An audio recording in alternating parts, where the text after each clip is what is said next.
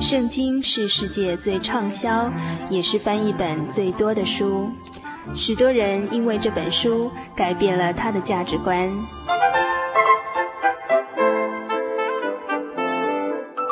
请和我们一起进入圣经的迷人世界。欢迎收听《圣经小百科》。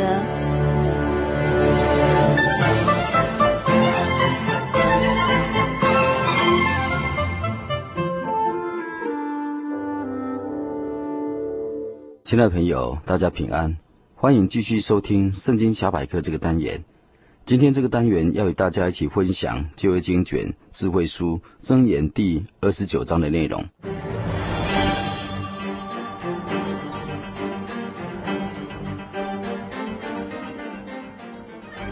本章箴言经文共有二十七节，内容多属箴言杂记，并没有连贯性的主题。然而，每一句箴言都有他独到的智慧见解，因句句都是来自于真神的启示。若能够安静逐句的阅读，深入的思考，遵照而行，必使我们稳度今生，以迎接灿烂的永恒。本章真言经文第一节到第九节真言的经文的意义内容是这样子说的：越受责罚而越顽固的人，会突然败亡，无可挽救。一人显扬，万众欢腾；恶人当道，人民叹息。爱慕智慧的，能使父亲欢乐；结交巨女的，终必耗尽钱财。君王以正义治国，使国家安定；贪赃枉法的人，使国倾覆。奉承邻舍的，就是张设网罗来绊倒他。恶人作孽，自陷罗网；一人却常常欢喜快乐。一人关怀穷人的权益，恶人却不晓得有这么一回事。傲慢的人只会煽风点火，明智的人却懂得平息众怒。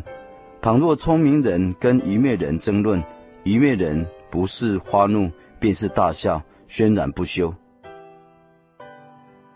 本章真言经文第十节到第十八节的经文的意义内容又说：好流人血的恨恶完全人。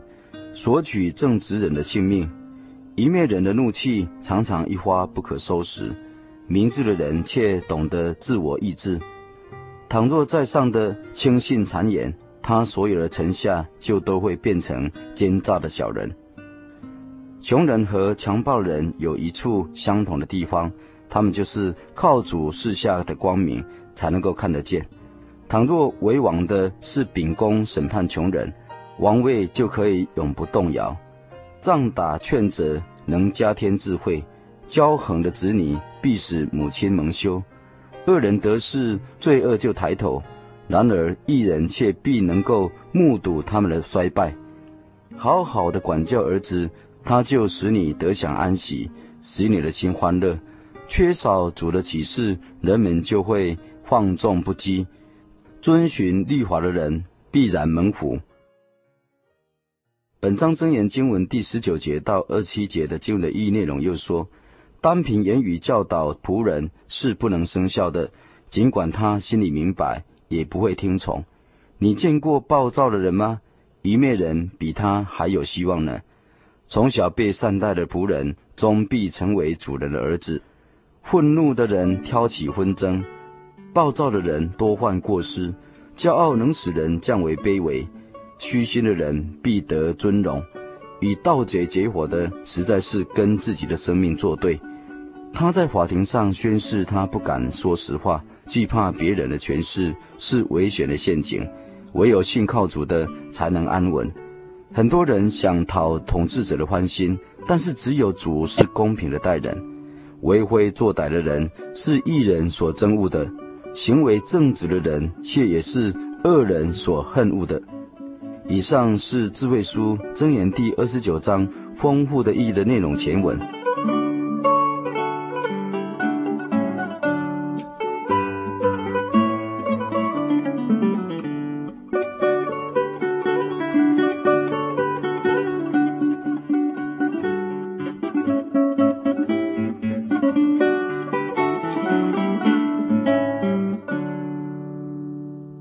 在本章箴言第六节，和合一本说：“恶人犯罪，自陷网罗；唯独一人欢呼喜乐。”这节经节为恶人和义人做一个终局的注解。因为恶人犯罪，不但被自己的罪孽抓住，被罪恶的绳索所捆绑，陷在网罗里而不能自拔，最终遭到犯罪所带来的报应，良心不安，罪孽深重的担子陪伴他过一生。并且直到永刑的审判，如同圣经中大卫王贪恋自己的臣仆乌利亚的妻子拔示巴的美色，因而既又拔示巴与他同房，而且又这么巧一次就怀了他的身孕。大卫王为了要避嫌脱罪，就从前线战场招了拔示巴的丈夫乌利亚回来，命他回去休息。想不到乌利亚忠心耿耿。还是睡在宫外，没有回家。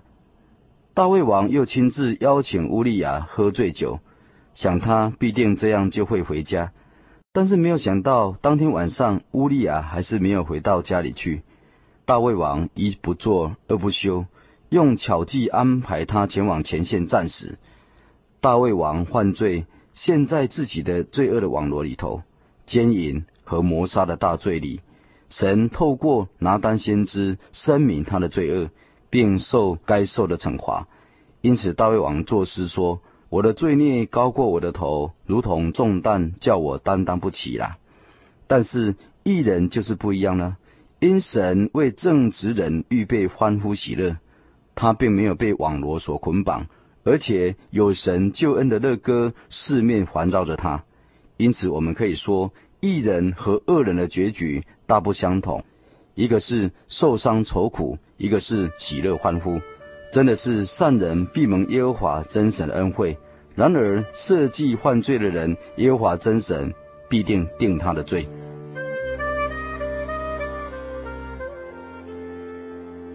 记得在二十世纪近代的历史当中，德国纳粹党的领袖希特勒，在第二次世界大战失败以后。他以自杀的方式结束他悲惨的人生。他原本是一个野心勃勃、想以武力雄霸征服世界的，是制造战争罪恶的人。光是犹太人就杀了六百多万人，真是罪魁祸首啊！混世的魔王。但是他的结局呢，可以说是连他自己也没有想得到的，竟然以自杀的方式来结束他罪恶的一生，得到。罪有应得的报应。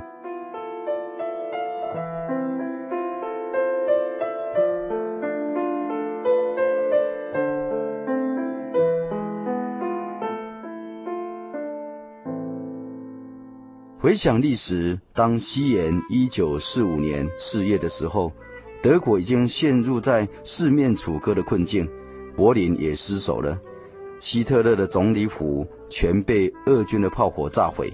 这个时候，他已经灰心丧志，那雄心万丈、不可一世的威风已经完全的消失，而变成一只躲在地下室内不见天日的老鼠一样。他深知道一切一切已经绝望了，于是他就决定以自杀来了却一生。在自杀的前一天晚上，他与同居十二年的情妇伊娃，在地下室的一间小会议室厅举行了凄凉的婚礼。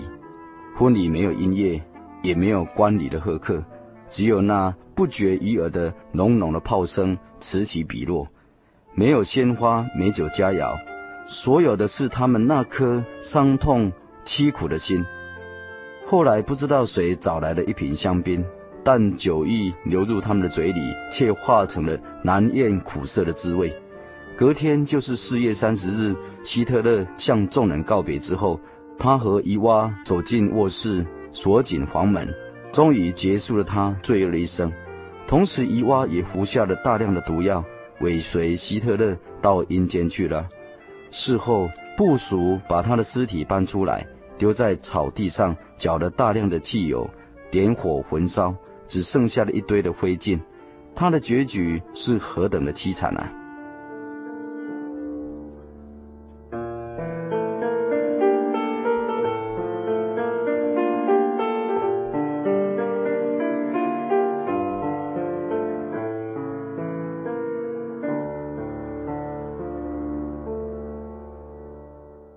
主耶稣基督说：“人若赚得全世界，赔上了自己的生命，有什么益处呢？人还能够拿什么来换生命呢？”的确，生命的意义是在创造自己的生命，而不是制造人类灭绝的死亡。如果人人都要赚得全世界，都要拿生命来赌注，把生命赔上去，那试问，这个世界地球只有一个，人人都是想要来争夺、独占这个地球，都想要一股鲸吞的来霸占它，那这样子，人就要民攻打民，国就要攻打国。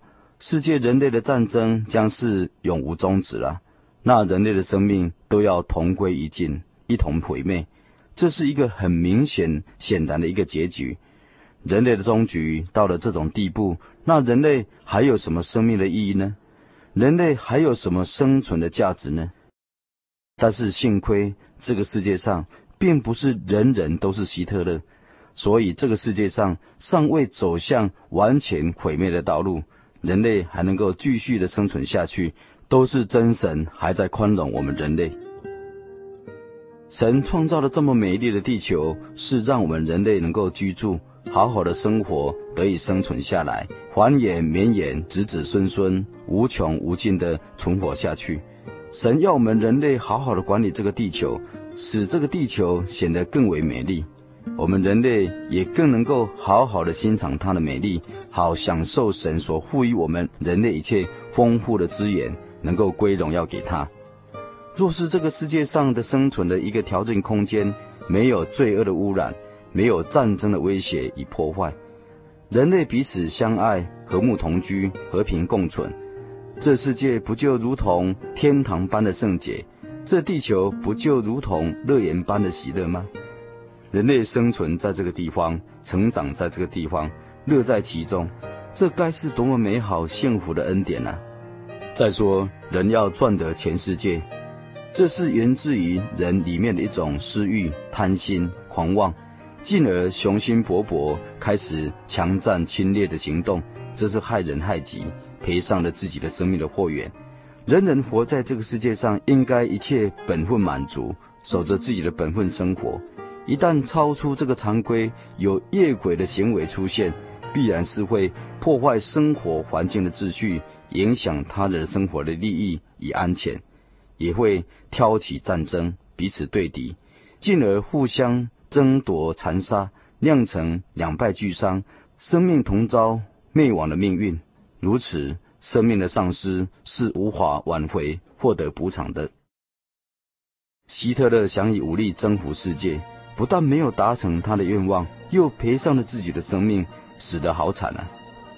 中国秦始皇并吞了六国，但只做了短短三十七年的皇帝，就得病死于中途，结束了一代暴君的一生，留下遗臭万民的恶名。法国皇帝拿破仑一心想做天下世界之王，竟然与滑铁卢一战惨痛失败，被拘禁于海伦拿岛。孤苦伶仃，与虫蚁同腐，这些自以为是的雄才大略的了不起的人物，结果都是遭到悲惨的命运。何况是你我一般庸俗的人呢？还想要去赚得全世界吗？还要将自己的生命赔上去吗？绝对不可以啊，也不能，因为我们的生命太脆弱微小，经不起风雨的摧残。我们人生太短暂了。过不多的寒暑，就如智慧者摩西说：“我们一生的年日是七十，若是强壮的，可以到八十，但是其中所经夸的不过是劳苦愁烦，转眼成空，我们便如飞而去。我们的一生在这数十年的岁月里头，除了睡眠的时间、劳苦奔波的时间、病痛患难的时间。”恐怕真正能够享受人生、快乐度日的时间不到一半了，所以我们计算年日起来，实在没有什么可夸的，也实在没有什么可得的，因为到了定期死亡的日子一到，我们所有的一切一切都要自动放弃，撒手尘寰，空空而去，所得的只是一些劳苦愁烦，转眼成空罢了。但生命的主耶稣基督应许信他的人，将得着心里欢喜、灵里快乐，并且肉身要安居在指望之中，将来灵魂得救，得以在神的面前得享满足的快乐。亲爱的朋友，把你的生命全然交托在他的手中，让他管理你的一生吧。今天圣经小百科就与您分享到这里，愿听众朋友喜乐平安，阿门。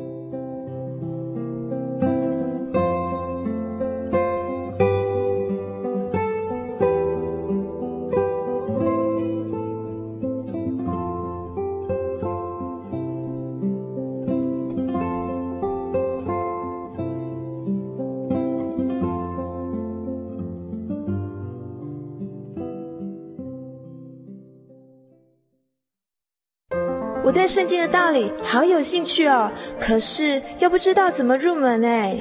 你可以参加圣经函授课程啊！真的啊？那怎么报名？只要写下姓名、电话、地址，寄到台中邮政六十六支二十一号信箱，很快的，你就会收到第一课的课程了。赶快去寄吧。嗯。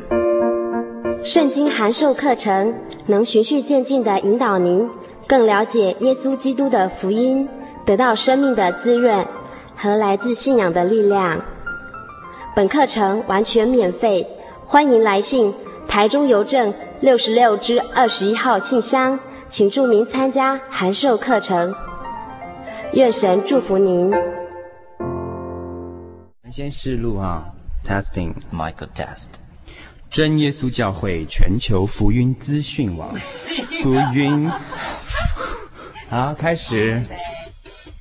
真耶稣教会全球福音资讯网网址是 www 点 tjc 点 org 点 tw，或是您有任何信仰上的疑问，可寄 email 信箱 tjcgitwn at ms 十九点 highnet 点 net，欢迎上网。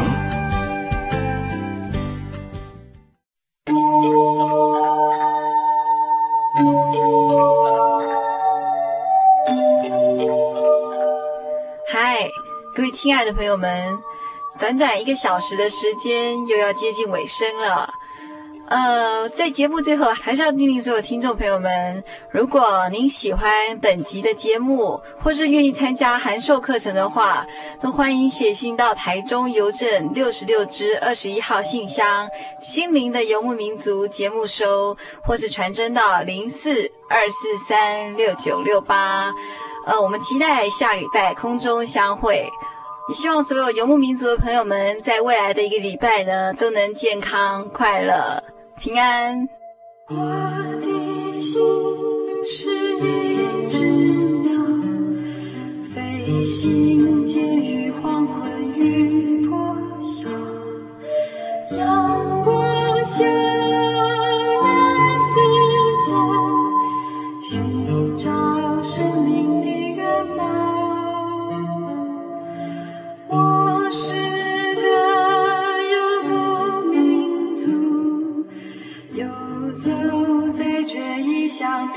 小路，